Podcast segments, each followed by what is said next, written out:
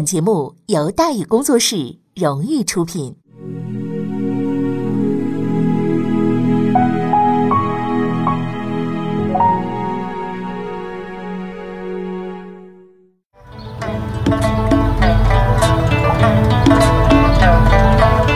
说书唱戏劝人方，三条大道走中央，善恶到头终有报，人间正道是沧桑。给您续上一杯茶，我慢慢的说，您细细的品。听大宇话说，明朝除了咱们广播直播以外啊，我们还在喜马拉雅独家网络发布。各位呢，可以登录喜马拉雅手机和电脑客户端，搜索“大宇茶馆”，选择收听。上期节目咱们说到哪儿啊？咱们说到望风而逃，倭寇退守王京，陷入重围，明军勉力支撑。在碧提馆这个地方，战局可出现变化了啊！虽然说李如松的部队非常的勇猛，啊，辽东铁骑非常的勇猛，可是呢，在此时啊，双方已经鏖战多时了。明军很勇猛，可是日军来的人越来越多，陆续的由四面八方赶过来，人数优势是越来越大。而明军这边呢，势单力薄，扎大寿手底下三千人，啊。这时候呢，李如松带了一千人，顶多就是四千人。要这么打下去的话，全军覆没那是迟早的事儿。不过明军固然陷入苦战，日军的情况啊也差不离儿。日军主将立华宗茂性格顽固，在日本国内呢都是出了名的硬骨头，素以善战闻名啊。这回也撑不住了，竟然主动啊找到小早川龙井来接替自己的位置，自己呢退出战场了。你说仗打到这个份上，那胜败死活可就真就差着一口气了。关键时刻，哎，杨元来了。这杨总兵啊，太守纪律了。他遵照着李如松的命令，延迟出发。到地方一看，嚯，打得正热闹呢。二话不说，带着一千人也冲进去了。早不来，晚不来，来的是刚刚好啊！日军这边正打得叫苦不迭，那杨元的骑兵突然出现了，阵型被完全冲垮。混乱之际也没细看对方人数，就看着对方来了不少人，以为明军或大部队来了，赶紧掉头就跑啊！小西行长一看，完了，大势已去，也只能是率军撤退。李如松这边惊魂未定，装模作样的追了一阵，也就收兵回去了。毕竟手底下人真少，日军不知道，他还是清楚的。碧提馆之役就此结束。此一战，明军阵亡二百六十四人，斩获日军首级一百六十七人，伤亡呢大抵相当。对于这一场战役，我们用一句话来说，啊，撒网捕鱼，渔网破了。应该说，碧提馆这个战役啊，并不是一场大的战役，但是在历史上，这个战役争议呢，却一直没有断。其中争议最激烈的就是双方的这个伤亡问题。在许多的这个日本的战史书当中啊。呃，比方说日本外史、日本战史当中的碧提馆之战，那是日军的一场大胜。个别的特别敢吹的啊，说此战日军歼灭歼灭了明军两万来人啊。你要这么算，李如松啊，除了全军死光以外，还得再找一万五来垫拨背，那确实也不容易，对吧？虽然事情不容易办吧，鬼子还是办了，而且一直在办。后来抗日战争里台儿庄战役，日军啊这个矶谷师团啊编制相当于一个军被打成残废了，死了一万多人，几乎丧失战斗力啊，死伤一万多人，不能说死一万多人啊。日本战报却说呢，只损失两千人，脸不红心不跳。由此可见呢，这个不认账和乱记录啊，现在那真的是悠久历史传统的，包括现在还不认账呢，对吧？说到底，碧提馆之战不过就是一场微不足道的小规模战斗遭遇战，微不足道不代表它不重要。事实上，这确实是一场改变了战斗进程的战斗。通过此一战，死里逃生的李如松明白了两点：首先，敌人是很难打垮的；虽然日军被击败了，但是战斗力尚存。以明军目前的实力，如果要硬攻，很难奏效。其次呢，就是朋友是很难指望的。在碧提馆之役发生前呢，李如松曾经嘱托朝军随后跟进，人家也确实跟来了。但是仗一打起来，不是脚脚底下抹油，就是袖手旁观。仗打完了才及时出现，真可谓是反应敏捷呀。而更让李如松气愤的是，某些浑人。此时正逢朝鲜啊阴雨连绵，火器难于使用，日军伏击失败之后呢，全部啊缩在王京，打死不出来。还拼命的修筑坚固的堡垒，准备死守。但凡有点儿啊这个军事常识的人都明白啊，如果现在呢呃进攻的话，那是寻死，是吧？可是柳成龙啊，偏偏装糊涂，多次上书公开表示李如松应尽早进攻王京，不得拖延。出征之前泼凉水不出头，现在呢急得跳脚出来指手画脚。反正打仗的都是明军，不死白不死。人混账到这个份儿上，那也真是能把死人气活了，是不是？李如松啊，没理会柳成龙，他停下了进攻的脚步。但停下来，并不能解决问题，因为作为朝鲜的都城，王京是必须攻克的。于是呢，在经过缜密的思索之后呢，李如松做出了如下的部署。总兵杨元率军镇守平壤，控制大同江；李如柏率军镇守宝山，查大寿镇守临津，互为声援；李宁、祖承训镇守开城。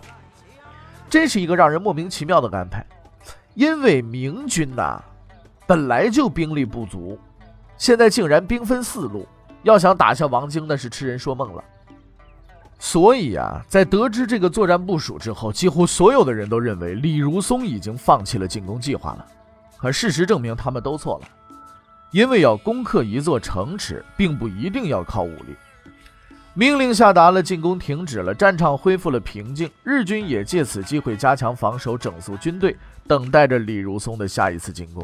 因为在被忽悠多次以后，他们已经确定，眼前的这个对手是绝对不会消停的。这个判断太正确了，很快他们就等到了李如松的问候，但是并非攻城的枪炮，而是一把大火。李如松很清楚，凭借着自己手中的兵力是绝对无法直接攻下王京的，于是他干脆啊分兵各处防守，加固后方，因为他已经找到了一个更好的进攻目标，那就是龙山。龙山是日军的粮仓所在，积粮数十万担，王京、釜山的日军伙食全部都要靠此供应。于是呢，在一个月黑风高的夜晚，李如松密令扎大寿率敢死队连夜跑到龙山，放了一把火，彻底把鬼子们的粮食问题给解决了。那米米都变成爆米花了。这么一来，这事情就算是结了。因为武士道再怎么牛，你不能当饭吃啊，对不对？你不能在城里边说我们武士道，你就吃饱了，你就有有膀子力气没有？在这一点上，鬼子们呢是意识十分清楚的，认识也是十分明确的。万历二十一年四月十八，日军全军撤出王京，退往釜山。十九日，李如松入城，王京光复。你看，这就是名将。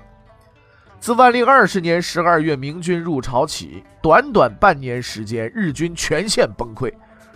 此上合计三万五千余人，其军队主力第一军小西行长部几乎全军覆没，日军的战斗力遭到了致命的打击，疲惫交加，是斗志全无。仗打到这个份上，已经是打不下去了。四月下旬，日军继续的撤退，退到哪儿了呢？退到了这个玉山、东来等沿海地域。回到了一年前的登陆地点，全军八万余人渡海回国，仅留四万人进行防守。到这儿，抗倭援朝战争啊，第一阶段算是结束了。日军呢，惨败而归。日军退却了，但是李如松啊，并没有痛打落水狗，不是不想，而是不能。事实上，此时啊，明军的处境也好不到哪去。由于朝军几乎是一盘散沙，许多地方都要依靠明军防守。李如松能够调动的仅有一万余人，靠这点本钱想把日军赶下海去，那是不可能的。但是最严重的问题不是缺人，是缺钱。你要知道，刀枪马炮天上掉不下来，那都是有价钱的。而所谓打仗，其实就是砸钱。敌人来了，有钱就对砸，没钱就打游击。朝鲜战争也一样。明军虽然是帮朝鲜打仗，但从粮食到军饷都是自给自足的啊。而在这一点上，朝鲜人也体现了充分的市场意识，非但不给军费，连明军在当地购买军粮都要收现钱，拒收信用卡，赊账更免谈了。李如松在朝鲜待了半年，已经花了上百万两白银，再这样打个几年，估计裤子都得荡出去。所以谈判是唯一的选择。第二次谈判就此开始了。所谓谈判呢，其实就是忽悠的升级版。双方你来我往，吹吹牛，吃吃饭，实在东西实在是不多啊。客观的讲，明朝在谈判上一向啊是没什么诚意的啊。相对而言，日方呢倒是比较诚实啊。他们曾满怀希望的期盼着明朝的使者，等到的却是火枪大炮。说到底呢，这是个认识问题，因为当时的明朝管日本叫倭国，管日本人叫倭奴，而且这个是非常有歧视意义的。事实上，以上称呼一路叫过来呀，而且呢，这个从无愧疚、不当之类的情感。一句话就是那时候打心眼里就没瞧得上日本人。第一次谈判是因为准备不足，未能出兵啊。等到能够出兵了，自然就不谈了。现在是第二次谈判，而谈判的最理想人选还是沈惟敬呢。半年前，这位仁兄满怀激情地来到李如松的大营，结果差点被砍了脑袋，关起来吃了半年的牢饭，到今天终于又有他的用武之地了。万历二十一年三月，沈惟敬前往日军大营，开始了第二次谈判。在那里等待他的是他的老朋友小西行长。虽然之前呢曾被无情的忽悠过一次，但毕竟出来抢一把不容易，死了这么多人，弄不着点实在东西，没法回去。日方决定继续谈判，平分朝鲜，不指望了，能捞多少咱捞多少。日军的谈判底线呢，大抵如此啊。在他们看来呢，事到如今，明军多少也会让一两步吧。会谈进行的十分顺利。双方互致问候完毕，经过讨价还价，达成了如下意见啊。首先，明朝派遣使者前往日本会见丰臣秀吉；其次，明军撤出朝鲜，日军撤出王京啊，当时还没撤出啊，就是谈判的时候还没有撤出来啊。最后，日本交还朝鲜被俘王子官员。沈惟敬带着谈判意见回来，出乎他的意料的是，这一次李如松和宋应昌毫不犹豫地表示同意。哎呀，沈维敬啊，感到了前所未有的喜悦。他认为一切都将在自己的安排下有条不紊地进行下去，建功立业的时候到了。但他并不知道，所谓谈判和执行完全是两码事儿。在第一次谈判的时候，明军只是为了争取时间，压根儿不打算要真谈判；而这一次，似乎也没真打算要谈，因为在战后，宋应昌曾经在给皇帝的奏书中写过这么一段话。叫伏倭求前后虽有起供之称，臣使假供取事，原无真许之意。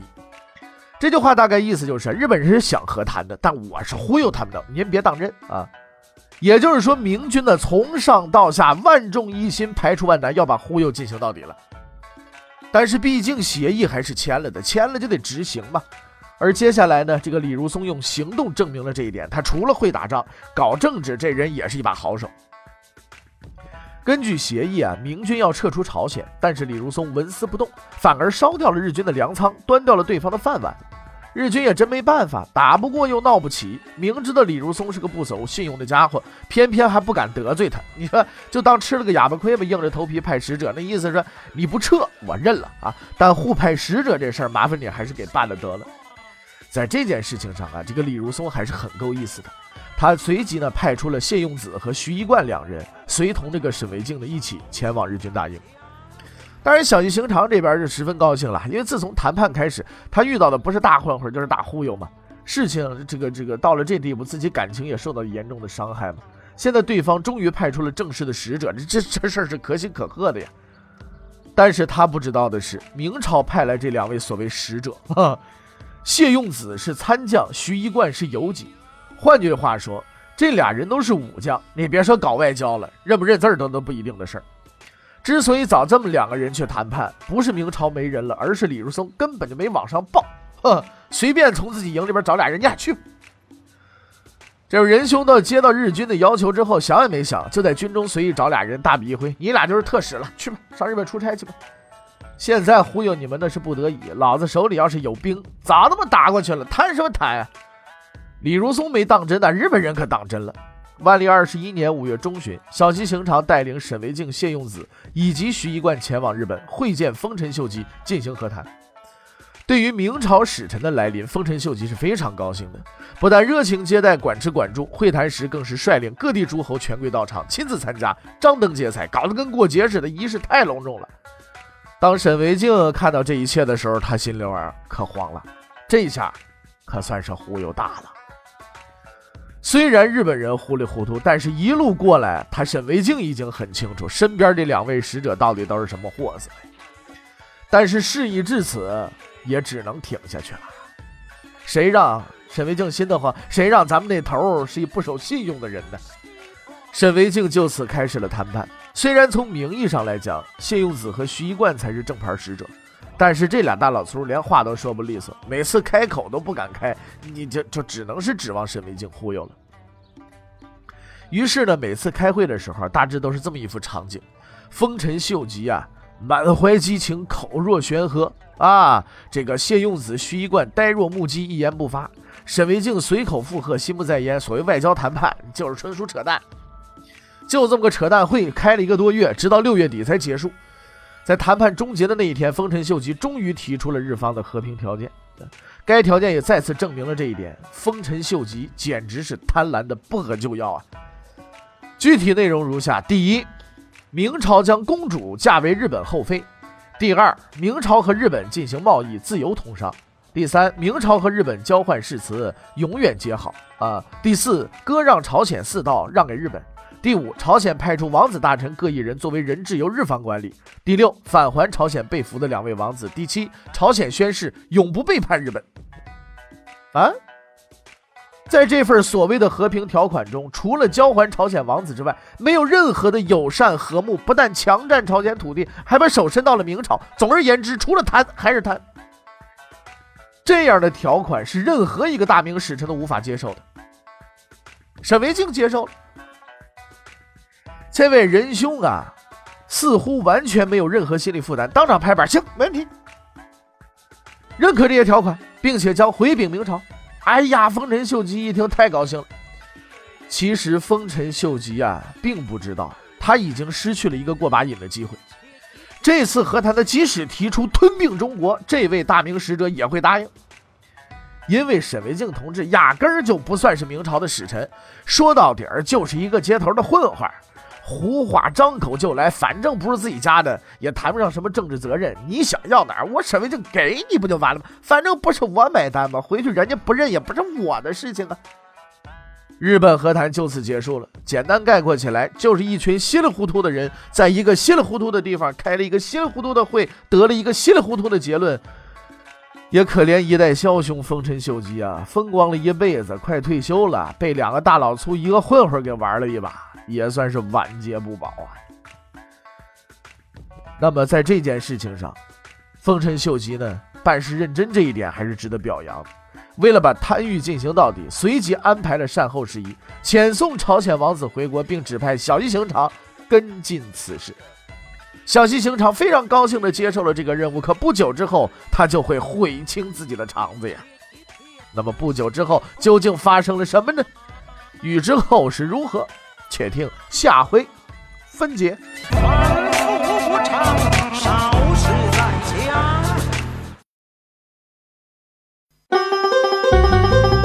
各位，你想跟大禹交流吗？你想跟大禹辩论吗？你想给大禹指出错误吗？来微信吧，微信搜索订阅号“大禹茶馆”，哎，就能实现了。记住啊。宇是宇宙的宇。